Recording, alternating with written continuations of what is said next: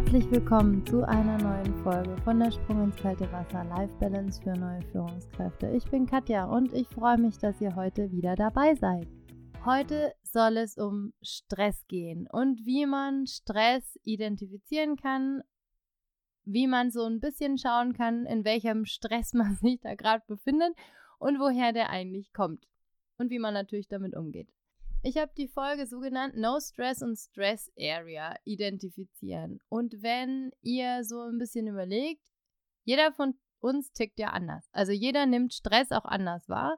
Und es gibt aber bei fast jedem Menschen eine No Stress Area. Das heißt, eine No Stress Area ist die, in der du dich wohlfühlst, in der du deine Stärken leben kannst, in der du entspannen kannst und einfach so genauso sein kannst, wie du einfach bist. Und wenn du in so, so einer Situation bist, dann musst du auch nicht groß nachdenken, wie du was tust oder so, sondern es ist eigentlich total selbstverständlich.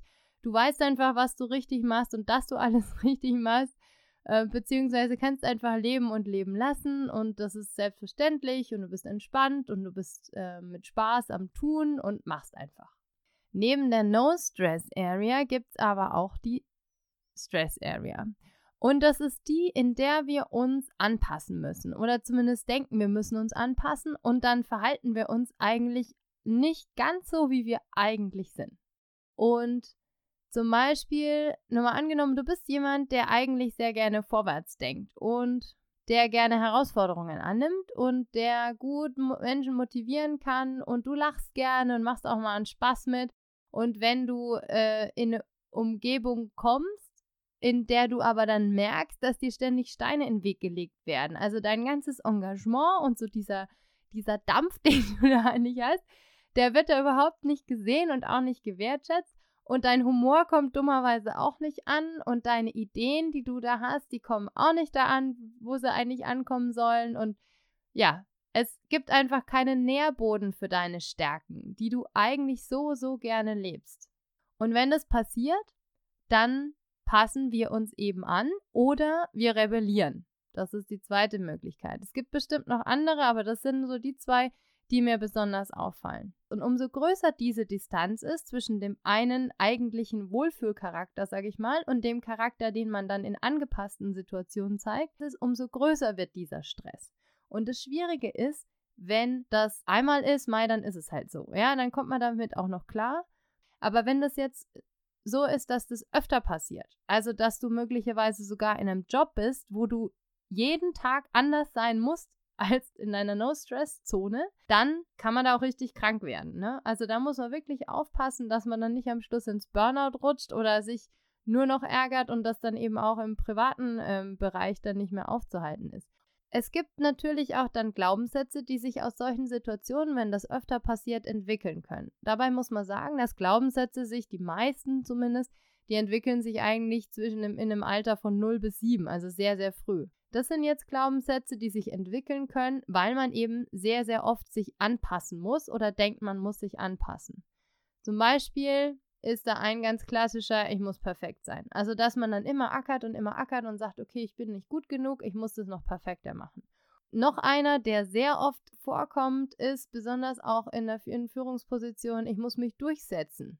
Und so äh, mit, mit, der Brech, mit dem Brecheisen da hantieren und versuchen, alle davon zu überzeugen, aber das funktioniert einfach nicht. Und da stößt man einfach gegen Grenzen. Was passiert dann? Du machst dir dann immer mehr und mehr Druck und hast den Eindruck, nur noch gedanklich zu rennen, ohne wirklich die Richtung zu kennen. Vielleicht kennst du das sogar, ne? wenn man dann einfach sagt, okay, man rennt und rennt und rennt und die Richtung, die ist eigentlich gar nicht mehr so, so da. Also es gibt gar keine Orientierung mehr, in welche Richtung man denn da gerade läuft. Und klassische Folgen davon sind natürlich dann Überforderungen und dass man sich selbst immer mehr Druck macht, Überstunden, und dass man keine Zeit mehr hat für die Dinge, die Spaß machen. Und auch sowas wie schnelles Essen vor dem Rechner, weil man denkt, man hat eben keine Zeit mehr dazu. Das soziale Leben wird möglicherweise runtergeschraubt und so weiter und so weiter. Und wenn dann alles immer schneller wird und du trotzdem das Gefühl hast, hinterher zu hetzen, dann kann das tatsächlich wieder krank machen oder eben auch zum Burnout führen. Egal welcher Typ du bist, es hilft, sich auf jeden Fall damit auseinanderzusetzen. Und zwar, wie tickst du? Ja, welche Stärken und Werte hast du? Und zwar in deiner No-Stress-Zone. Und dann kannst du schauen, ob dein Umfeld aktuell dich und deine Persönlichkeit fördert, ja, ob du dich überhaupt da drin wohlfühlst und in welchen Bereichen davon du dich wohlfühlst und welche Umstände eben diesen Stress produzieren. Was du jetzt überprüfen kannst, ist, welche Situationen dich denn stressen. Also zu fragen, ich gerate immer in Stress, wenn. Diese Stressoren, so heißen die dann, die kommen eigentlich immer von außen oder die werden so wahrgenommen, dass sie von außen kommen. Das kann zum Beispiel äh, sein, dass dein eigener Vorgesetzter meint oder deine Vorgesetzte, du musst aber mal auf den Tisch hauen als Teamleiter oder als, als Teamleiterin und eigentlich bist du vielleicht gar nicht der Typ dafür, der so auf den Tisch haut, sondern du löst eigentlich so Konflikte auf deine Art und das funktioniert eigentlich auch immer. Und dann bekommst du aber ständig gesagt, ja, aber du musst auf den Tisch hauen und übernimmst es möglicherweise, haust dann sogar auf den Tisch vor deinem Team, weil du sagst, na, ich muss ja das jetzt so machen und dann nimmt dich auf einmal keiner ernst, ja, weil einfach die Leute merken, das ist nicht authentisch. Eine andere Option ist natürlich, dass die Leute Angst bekommen oder dass die dann hinter deinem Rücken einfach auf dem Flur rumschimpfen oder so, wenn du nicht da bist. Also es ist alles auf jeden Fall nicht förderlich, das total zu verdrehen. Noch eine weitere Frage ist, ich setze mich unter Druck in dem. Und das sind dann die Stressverstärker. Das heißt, die werden tatsächlich von dir selbst produziert. Und umso klarer die dir sind, umso besser kannst du die auch identifizieren und auch bearbeiten. Die dritte Frage ist, wenn ich in Stress bin, dann. Und das sind dann die Stressreaktionen. Das heißt, diese Stressreaktion ist das, was dich nicht nur ärgert, sondern auch, was sehr wahrscheinlich deinem Umfeld dann eigenartig vorkommt, wenn es dich einfach anders kennt. Die Stressreaktion ist in dem Fall dann die Reaktion, die du nicht in deiner No-Stress-Zone zeigen würdest, sondern das ist die Re Reaktion, die du in deiner Stresssituation, in deinem angepassten Verhalten zeigst. Und das ist eben möglicherweise dann auch die, die komisch rüberkommt, die nicht authentisch ist und besonders in der du dich nicht wohlfühlst. Ganz wichtig ist es hier auch, dass diese Reaktionen nicht unter den Teppich gekehrt werden, sondern dass du die erkennst und dass du die identifizierst und dass du die einordnen kannst. Dass du einfach dir re jede Reaktion, wo du sagst, naja, vielleicht ist es jetzt irgendwie ein bisschen eigenartig gewesen oder so, oder so bin ich eigentlich gar nicht, dass du dich dann fragst, ja, bin ich denn so? Kenne ich mich eigentlich selbst so? Wie reagiert mein Umfeld und fühle ich mich denn wohl? Was kannst du denn jetzt eigentlich tun? Also, du kannst deine Stressoren von außen überprüfen, warum die dich stressen. Das heißt, musst du dich wirklich so verdrehen, ja? Passt die Reaktion zu deiner No-Stress-Area? Veräppelst du dich vielleicht einfach gerade selber? Und woher kommt der Druck? Wie sieht denn das Gefühl aus, was du denn hast, wenn du dann eben Stress hast? Kannst du das vielleicht sogar ein bisschen beschreiben, ja? Gibt es eine Stelle im Körper, wo sich dieser Stress besonders bemerkbar macht? Ja, ist es irgendwie im Kopf oder im Hals oder was, ja? Ist der dann heiß, ist der kalt, hat eine Farbe und so weiter. Und umso besser du den identifizieren kannst, umso mehr du den in dein Bewusstsein holst, umso besser kannst du den tatsächlich dann auch bearbeiten. Was du dann machen kannst, was ich auch selber mache, wenn ich jetzt im Stress bin, das hilft eigentlich ganz gut, ist, wenn du den richtig identifiziert hast, dass du halt dann sagst, okay, so und so schaut er aus. Ich definiere diesen Stress jetzt genau so und so. Und ich weiß auch genau, in welchen Situationen der aufkreuzt. Und dann ist es wie so eine Art Erwischtschild, ja? Also bei mir innerlich, da hebe ich dann so ein Erwischtschild hoch und kann dann sagen, ah, da ist er wieder, ja? Das ist wieder genau dieses Gefühl, was ich kenne und was ich gerade in diesem Moment nicht brauchen kann.